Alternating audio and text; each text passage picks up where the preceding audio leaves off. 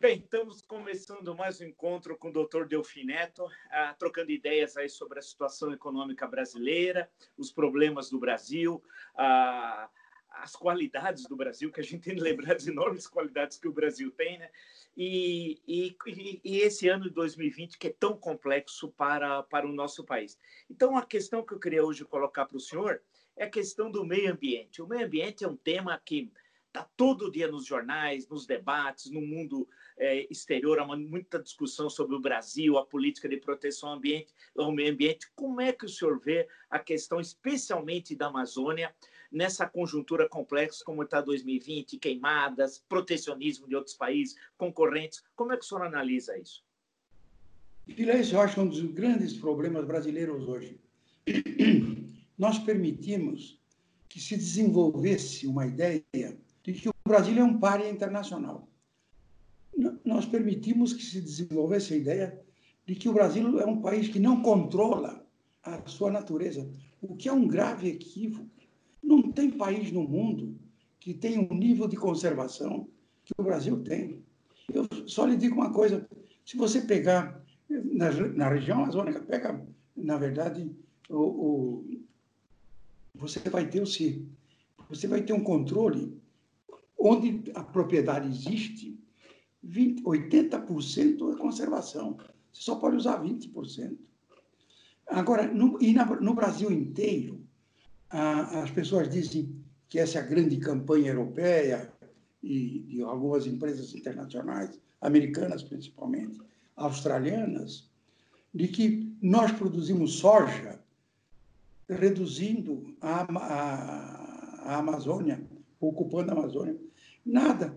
Na verdade, nós temos ampliado a produção sem ocupar um terreno de Amazônia. Nós temos aumentado a produção Primeiro, por aumento de produtividade.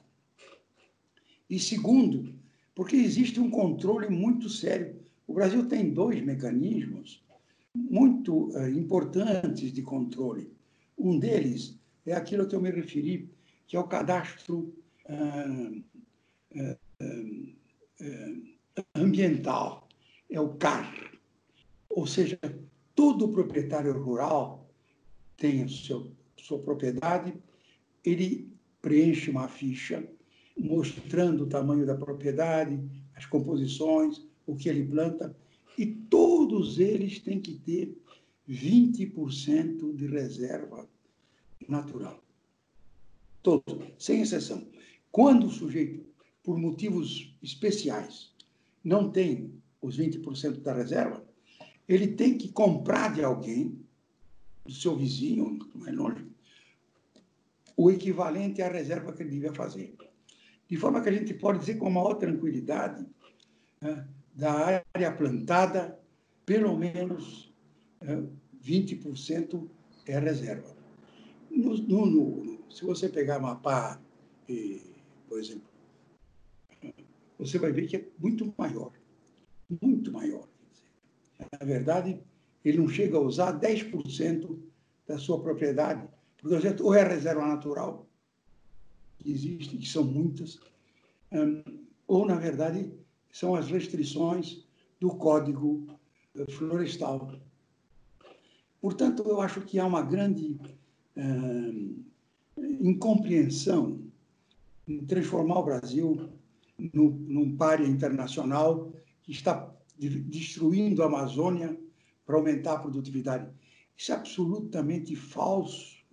Os dados do, da, da Embrapa mostram isso com toda clareza. Quer dizer, o que mais me espanta é que esse é um governo tão imbecil que, em vez de apresentar os números, fica brigando né, com fake news.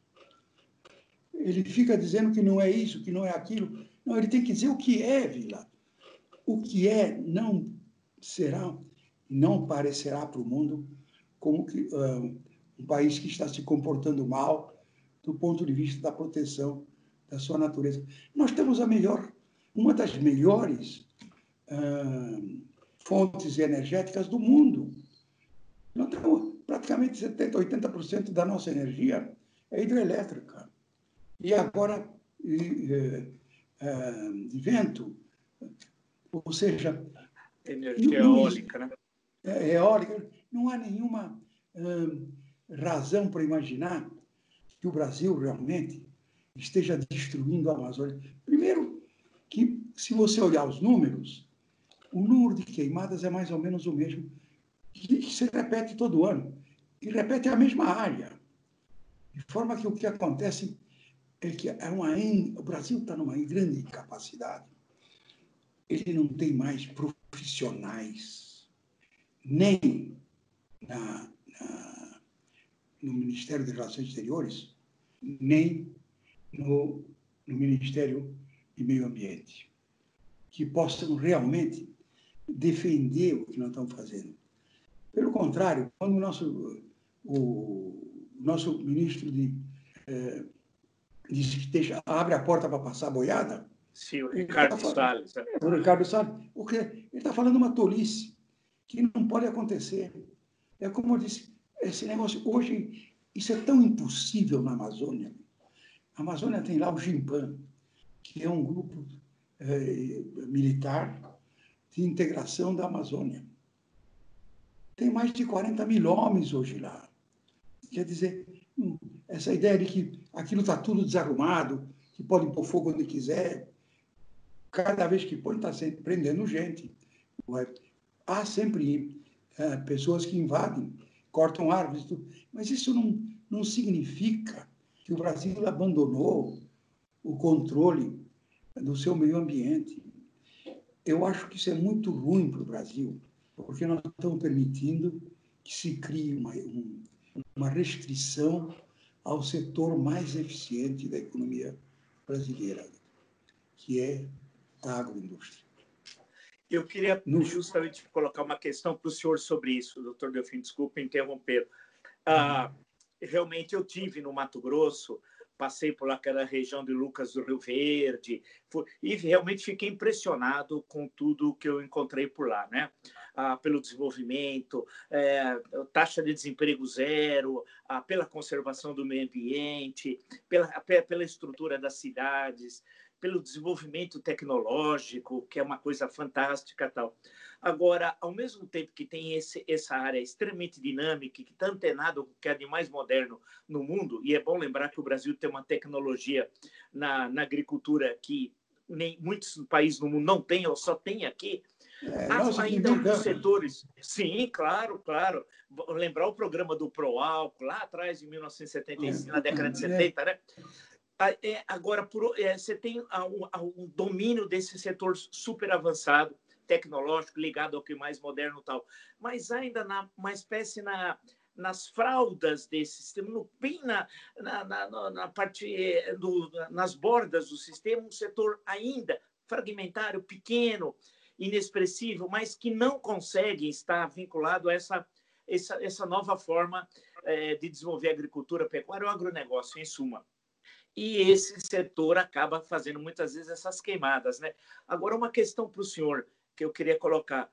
O, o senhor falou, esse governo é um governo até imbecil por não saber apresentar os números tal. O caso do INPE, as demissões do INPE, a, a, a, desarticulação do Ministério do Meio Ambiente, tudo isso não ajuda a criar esse caldo de que está havendo uma destruição da Amazônia? Mas sem dúvida, mesmo porque não há, porque é, recusar os números do INPE é uma tolice, porque aquilo é verdade. Só que aquilo não significa a destruição da Amazônia. Você não está fora dos, dos padrões anteriores. É praticamente uma reta. Então, o que, o que me parece é o seguinte: é que nós perdemos a capacidade de nos defender.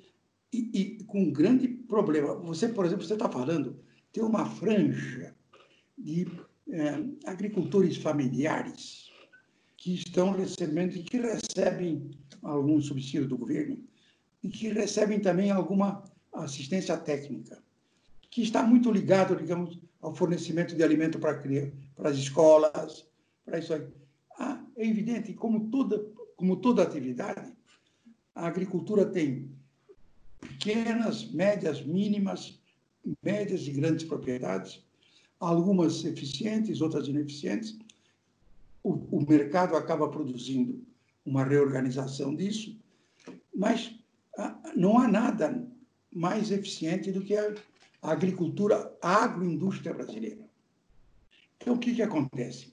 Essa agroindústria compete duramente com os Estados Unidos, com a Europa, hum, com a Austrália, e, compete, com, com, compete pelo mercado consumidores. Nós, você veja, nós estamos, um, diferente. Os Estados Unidos têm duas, dois, tem o Pacífico e o Atlântico. Nós temos um caminho aqui para ir à China muito mais longo. Ou se não, temos que entrar por, uh, pelo uh, Panamá. O caminho é muito mais longo. Mas ainda assim competimos com eles. Nós incomodamos, principalmente a agricultura francesa. Eu vivi lá. A agricultura francesa depende basicamente do subsídio. Para cada vaca que você tem, você recebia mil francos, mil, né, hoje, mil euros. Ou seja, é, o, o, o, o, sistema tá, se, se organiza para se defender. Isso é, isso é natural, né? também não, isso não é culpa de ninguém. Todo mundo tem que defender seus interesses. O que eu fico triste é ver o governo ter eliminado a sua própria capacidade de apresentar os seus problemas. E eu acho que isso está muito ligado, primeiro, à falência do Itamaraty. A falência do Itamaraty. Porque você tinha um, um, um órgão ativo que, suprido pelas informações da agricultura e que estava vigilante. Saiu uma notícia na televisão, na mesma noite, eu, a embaixada estava dando uma nota, ou o embaixador estava escrevendo um artigo para o Le Monde, ou estava falando na TV3, eh, dando uma entrevista dizendo que não era verdade. Ou seja, para estabelecer a verdade. A, a, eu, eu, a minha ideia, a minha proposição é de que se nós olharmos a nossa defesa da ecologia, digamos, global, nós não estamos, nós estamos provavelmente acima da média. Nós não estamos destruindo a Amazônia e, portanto, prejudicando o mundo. A Amazônia, Vila, você é um historiador, desde Tordesilhas, que tem uma briga danada. Não é à toa que existiu Guiana Francesa, Guiana Holandesa e Guiana uh, inglês, para ficar aqui dentro desse processo. Então, o, o, é claro que a Amazônia talvez seja a última, a última, porque tem no, no, no, no, Oriente ainda tem algumas, que não está sendo destruída. Pega as florestas na Ásia, sendo destruídas por produção interna, pela produção de dendê. Ninguém fala. Por quê? Porque não incomodam. Então, a minha ideia é a seguinte: nós temos que melhorar e quanto mais, quanto melhorarmos a proteção, melhor. Agora, não é possível aceitar o carimbo de que nós estamos destruindo o mundo porque estamos destruindo a Amazônia. Isso eu acho que é absolutamente falso. Mas o governo colabora, né, doutor Delfim? Ah, As declarações do Bolsonaro, do ministro do Meio Ambiente. na verdade, é tudo de uma infelicidade mortal. Em vez de apresentar o que está fazendo, responde à crítica que não. A crítica diz que nós estamos destruindo. Ele, em vez de mostrar que não estamos destruindo, ele simplesmente diz: não, você está querendo ocupar a Amazônia, você tá, você está com inveja. Ou seja, ele responde de maneira equivocada. Ele tinha que responder com os fatos. Não tem ninguém que controle melhor. Veja se tem algum país, veja na, na, na, na Ásia, que tenha um INPE. E pior, eles tentam pôr a mão, é nisso que é o, é o drama. Eles quebram o termômetro achando que vão mudar a temperatura. É disso que se trata. Então, é uma pena, é realmente, eu acho, nós precisaríamos, inclusive, restabelecer um pouco de, dessa verdade. É só pegar os documentos, agora mesmo tem um documento francês, mostrando, falando barbaridades sobre a agricultura brasileira, promovido pela Associação de Agricultores Franceses. Por quê? Porque nós somos muito incômodos. A nossa competição é feroz. Essa que é a verdade. Porque nós temos uma produtividade muito alta. Porque nós construímos, nós inventamos uma agricultura é, de, é, do trópico. É, quem imaginaria que o Cerrado, que era considerado terra improdutiva né, nos anos 50, por exemplo, né, do século passado, se transformasse no que se transformou nas últimas décadas? Né? Agora, isso que o senhor está falando, há uma disputa internacional. De um lado, são os concorrentes, ah, e é, é, é, peso pesado, não, não, estamos falando de peso leve, são pesos pesados né, que estão disputando o mercado mundial a eficiência da agricultura brasileira, da pecuária brasileira, e tem aqueles setores nas franjas ali, nessa área, inclusive na Amazônia, na Amazônia Legal, que acabam cometendo ações aí de queimadas e tal, é, é, e que deve ter a estrutura de Estado para ter a devida repressão para impedir que isso ocorra. Agora, quando o governo, você, o senhor destacou, é, desestrutura a, o aparelho de Estado para que possa, nesse caso, ter a intervenção, impedir. E aí fica, fica complicado, né, doutor Delfim? Né? Mas, é, mas é que eu digo o seguinte: esse governo é o seu próprio oposição. Esse governo não precisa de oposição. É, é o que eu digo. Na verdade, ele come uma banana, joga a casca do outro lado da rua, sai correndo para escorregar na casca é, ele tem uma atração irresistível é, pela o, o, o, o, grande em, todos os campos. Ele, essa ideia que eu disse, ele sempre tenta impedir a medida para provar que não está acontecendo. O que desmoraliza. Hoje não, não temos. A verdade é que se desmoralizou todos os nossos instrumentos. Nós estamos desmoralizados não porque nós estamos fazendo o que é razoavelmente correto.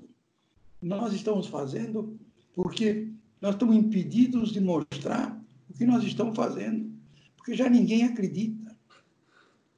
É, isso é a mesma coisa na, na pandemia.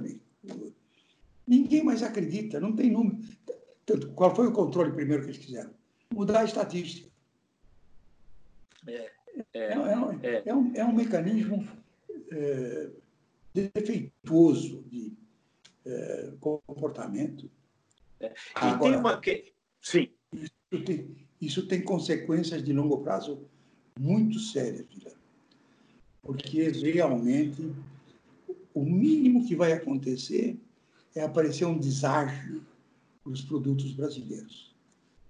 A soja brasileira vai ter que ser vendida para o chinês a um preço menor do que a soja americana, porque os americanos conseguiram provar que a soja brasileira é produzida destruindo a Amazônia. Não é que vai diminuir as exportações, vai diminuir o valor do trabalho nacional, que é muito mais grave, porque é um negócio permanente. Uma vez que o mercado decidiu que existem padrões de qualidade diferentes, os preços serão diferentes. Sim, sim, sim. É, e tem uma questão, doutor Delfim, para a gente ir caminhando para fechar nossa conversa de hoje. Para conquistar o mercado, demora muitas vezes um, dois, três, quatro anos tal. Para perder, pode demorar um, dois, três, quatro dias. Né? Quer dizer, reconquistar o mercado não é fácil, né? Ah, não, não, basta ver o esforço danado da ministra do, da, da, Agricultura. Que o, o, pior é isto, é que o governo não está entendendo ele é a causa básica desse negócio. É o comportamento do governo. É, é um governo que perdeu a credibilidade. É um governo em que ninguém mais acredita na sua palavra. É um governo que perdeu as condições de falar para o mundo, porque destruiu um dos instrumentos mais eficientes que ele tinha, que era uma burocracia ah, ah, do Ministério das Relações Exteriores de qualidade altíssima. Você imagina hoje o papel de um embaixador brasileiro, a ONU, vai falar quando todo mundo viu aquela sessão, aquela esbórnia de 22 de abril, um bordel funcionando. O, embaixador brasileiro está falando, está dizendo, ah, rapaz, tenha, tenha paciência. Ou seja, nós produzimos a nossa desmoralização. E que tem, você tem toda a razão. Vai levar anos para recuperar, se nós permitirmos que ela se, se continue como está. É verdade. Doutor Delfim, olha, foi ótima a nossa conversa. Vamos deixar sempre quem nos acompanha com aquele sentimento de quero mais. Tá ótimo. E aí, aí nos encontramos a, a semana que vem, né? Sexta-feira, se Deus conversa. quiser. Sexta-feira voltamos a nos encontrar para conversar sobre o tema mais importante da semana. Tá bom? Um, um abraço. Grande abraço, Abraço Muito obrigado, Vila. Um abraço. Nada, eu que agradeço, eu que agradeço.